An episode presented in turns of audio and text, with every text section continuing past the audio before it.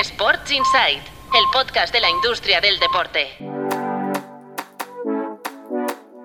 Buenos días, soy Patricia López, directora de Tu Playbook Media, y os doy la bienvenida un lunes más a los titulares de la industria deportiva que han marcado los últimos días. Arrancamos con los clubes de la liga que prevén facturar 4.000 millones de euros en esta temporada. La competición, que en términos agregados recuperará la rentabilidad incluso sin el efecto de la venta de los activos del Barça, superará el nivel de ingresos previo a la COVID.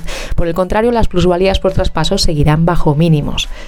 Vamos con el Bilbao Basket, que se refuerza en los despachos. Ficha a Borja Junco como director de negocio. Este directivo llega procedente del Vasconia Alavés, donde ha dirigido la ciudad deportiva BAC, que es donde entrenan los jugadores del equipo vitoriano, pero también está abierto a la ciudadanía. El circuito de Barcelona a Cataluña contará con 63 millones de presupuesto este año.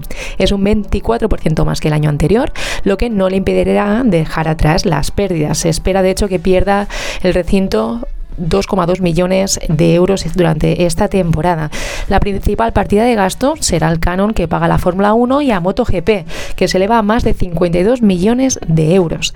Seguimos con la FIA, seguimos con motor, porque abre la puerta la Federación Internacional a la posibilidad de que entren dos escuderías más en la Fórmula 1 a partir de 2025.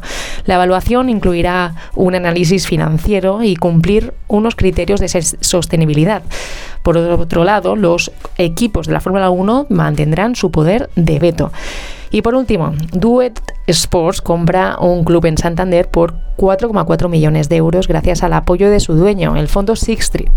La compañía ha contado con el apoyo de su propietario, que es el fondo Ítaca, que depende a su vez de Six Street, y en esta operación que se firmó en 2021 fue posible gracias al pulmón financiero que aportó el fondo de inversión, que se ha marcado como objetivo aumentar la red de centros deportivos de la cadena que en la actualidad cuenta con 11 instalaciones. Y hasta aquí el Breaking News de hoy. Mañana volvemos con más y no olvides acompañarnos este viernes cuando comentaremos al detalle estas y otras noticias relevantes de la industria deportiva en el podcast Sports Insight.